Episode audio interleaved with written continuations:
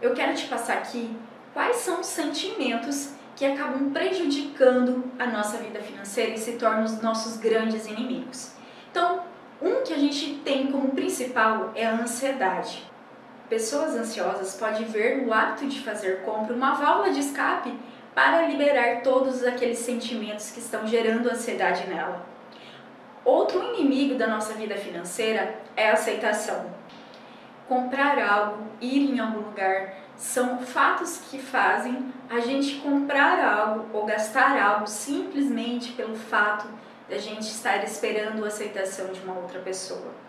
Muitas vezes a gente precisa que aquela pessoa concorde com o comportamento que a gente está tendo e nós gastamos dinheiro para isso. A gente não precisa da aceitação de ninguém, a gente precisa a nossa aceitação. A gente entender o que faz bem para nós, o que faz sentido para nossa vida e não viver de status, não viver de coisas que na realidade não fazem sentido para nós.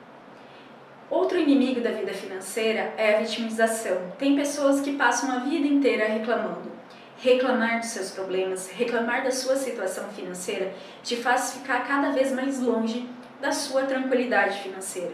Pessoas que ficam se vitimizando, elas não conseguem prosperar, elas não conseguem ver oportunidades, muitas vezes que estão do seu lado. Mas como na cabeça dela só coisas ruins podem acontecer, só coisas ruins irão acontecer, acaba que ela não enxerga um turbilhão de informações ou oportunidades que possui na sua frente. Então elas fecham o olho para o novo, elas fecham o olho para oportunidades e acabam sendo sempre vítima de tudo que acontece na sociedade.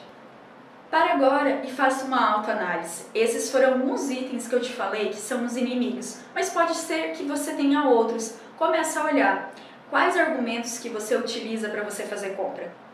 A partir disso, você vai saber qual é o seu inimigo e aí você vai lutar contra ele para você sair desse efeito, dessa zona de conforto e você vai começar a fazer a sobrar dinheiro. Porque a partir do momento que a gente mapeia o nosso comportamento, a gente identifica o que está nos fazendo mal, a gente tem toda a oportunidade de fazer um novo começo, ter novos hábitos, novos comportamentos e aí sim reflete na nossa vida financeira.